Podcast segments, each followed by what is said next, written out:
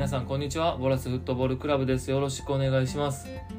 あの僕もボラスフットボールクラブでサッカーを始めてから約7年が経つんですけれどもこれだけ長い期間ね同じチームでプレーをしていると、え、新しく入ってくるメンバーそれから辞めていくメンバーというのをたくさん見ることになります。でまあ、多くの選手たちを見てきた中でやっぱりサッカーに対する情熱を保ち続けるのってすごく難しいなと思っております。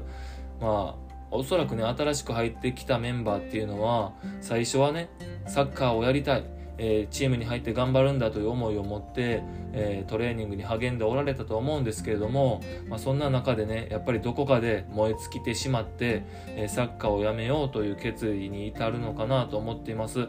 で、まあ、日本って、えー、部活でも3年間ですよね小学校がおそらく一が一番ね長いんじゃないかなと思います6年間同じチームでやるという、まあ、クラブチームに行っておられる選手だとねさらに長い期間同じチームでプレーすることもあるのかもしれないんですけれども、まあ、それだけ長い期間同じチームで、え、情熱を保ち続けるというのはすごく難しいことなのかなと思っております。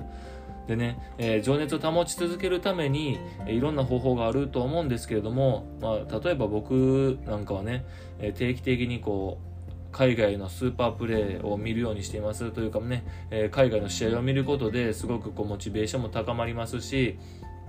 まあ、トレーニングを励んでああいた選手に少しでも近づきたいなという思いが、まあ、年を取った今でもあります。でねやっぱりやってみたいっていうのを増やすのがとても大切だなと思いますし何よりねこうサッカーが上手くなりたい、えー、そして何か目標を持って例えばプロになりたいでもそうですけれどもそういった目標があれば、えー少しでも情熱の火をこう保ち続けることができるのかなと思っています。その他にもねやっぱり、誰かに教えたいとか誰かにこんなプレーを見せたいとか、えー、それからチームで活躍したいとか、えー、またねサッカーとは全く違うかもしれないんですけども、自分の健康を保ちたいとかそういったねあの目標というかこう意味みたいな価値価値をね生み出すことができれば、えー、サッカーに対する情熱も少しは続くのかなと思っております。まあね、うちのチームの選手とできるだけ長くプレーして僕も同じようにね、えー、10年20年と同じチームでプレーできればいいなと思っております。えー、本題にね入る前にすいません、えー、もうもう一つお知らせをさせてください、えー、3月11日の19時から、え僕と一緒に動画を見ながらメッシ選手のドリブル研究ということで、え講習会を開きたいと思っております、え第1回目はですねえメッシ選手の動画を教材に僕がねいつも動画のどの辺りを見ているのかとかどこを見てどう考えているのかとかそういった見るべきポイントをお伝えできればと思っております、えワンコインです。500円の有料になっております。まあねあの500円なのでお昼代1回抜いたら参加できるんじゃないかなと思っていますあの、ズームでの講習会になりますので、質問も受け付けていますし、会話をしながらやりたいと思っています。えー、本当に1回目なので、えどれだけこのうまくいくかわからないんですけれども、実験的にやりたいと思っています。ぜひぜひご参加ください。えー、それではね、本題に参りたいと思います。えー、今回のテーマはですね、え攻守の切り替えを早くするには、というテーマでお話しさせていただきます。えよくね、サッカーの中で攻守の切り替えを早くしなければいけない。遅いって言われてる選手もよく見かけますよね。でそういった中でじゃあどうやって攻守の切り替えを早くすればいいのかっていうのは、え疑問に思っておられる例えば初心者であったりとかサッカー未経験者って多いと思うんですね。なので今回このテーマでお話しさせていただくことで、え、サッカー初心者であったりとか未経験者の方が少しでもこう理解を深めて、えー、攻守の切り替えが早くなればいいなと思っております。でね、えー、攻守の切り替えが早いっていうのはどういうことかというともうねこれ結論申しますと、えー、自分がいるべき場所にいるということです。自分がいるべき場所にいる、えー、これがね攻守の切り替えが早い状態です。つまり攻撃の時に自分がいるべき場所にいる。守備の時に自分がいるべき場所にいるというこの状態を作り続けることができれば攻守の切り替えが早いと言われると思います。でね、えー、この自分がいるべき場所というのは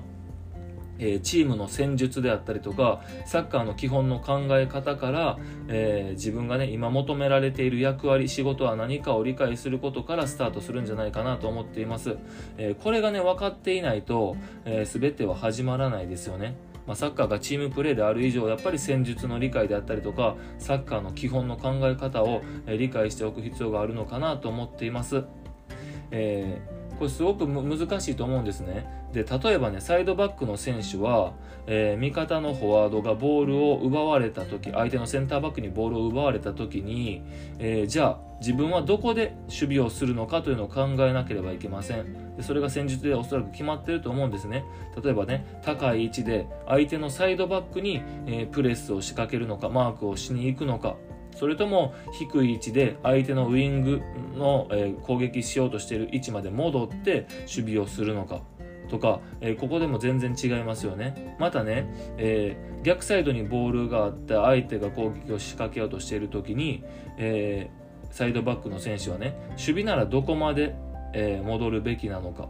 どこにいておくべきなのかというのを考えなければならないですよね。横にずれて中央まで行くのかそれとも中央まで行かずサイドのところつまりペナルティーエリアの脇のところで、えー、待っておいた方が良いのかっていうのはやっぱり戦術やえー、まあね、チームで求められる役割で決まってくると思うのでその辺を理解しながら、えー、しっかりと明確にしておけば、えー、自分がいるべき場所にすぐ走って戻るということができるのでね、えそういったことが大切じゃないかなと思いますここがずれてしまうと監督やコーチから攻守の切り替え早くしろチームのメンバーからもね攻守の切り替えが遅いって言われる状況になってしまうのかなと思っています。えー、攻撃の時もねやっぱり同じなので、えー、例えばね攻守の切り替えを早くっていうこの速さを求められている状況で攻撃といえばやっぱりカウンターですよね。カウンターアタックですよね。でこれはねどこまで自分が上がるべきなのかというのを押さえておいた方がいいと思います。それはあのサイドの選手もえボランチの選手もえどのポジションの選手も同じです。でね、えー、例えばボールを持っている選手を追い越していかなければいけないのか。それとも後ろで、えー、カバーフォローをする形をとって攻撃に参加するような状況を作るのかというのもこれはまたねチームの戦術で決まっていると思います。でやっぱりね戦術によって違うのでこの辺も監督やコーチと話をしながらまたチームメイトと話をしながら、えー、しっかりと明確にする必要があるのかなと思います。いち早くね決められたところつまり自分がいるべき場所に走るということがとても大切ですね、えー、やっぱりね走らなければサボってしまっているという状況。やっぱり多いんですよね、えー、自分のいるべき場所に戻れていない、えー、行けていないっていう選手多いので、えそこを明確にしてしっかりと走るというのが大切だと思います、えー、結局ね自分がいるべき場所というのは、えポジショニングですよね。立ち位置ですよね。やっぱりサッカーはここここは一番大切なんじゃないかなと思っております、え今回は攻守の切り替えを早くするにはというテーマでお話しさせていただきました、えボラスフットボールクラブは新しい選手を募集しております、え興味がある方はボラスフットボールクラブで検索してみてください。ホームページを見つけられると思います、えこのお話がいいなと思った人はぜひサッカー好きな友達に広めてください、え、もっとね詳しく知りたい文章で読みたい人のために記事も書いております。じっくり考えながら読みたい人はそっちちらをお使いください。以前のねポッドキャストにおそらく URL を貼り付けていると思いますのでそちらから行っていただければと思います。えー、ここでねお話ししたことがどこかで聞いてくださっている皆さんのフットボールライフに少しでも役に立てばいいなと思っております。それではまたお会いしましょう。さようなら。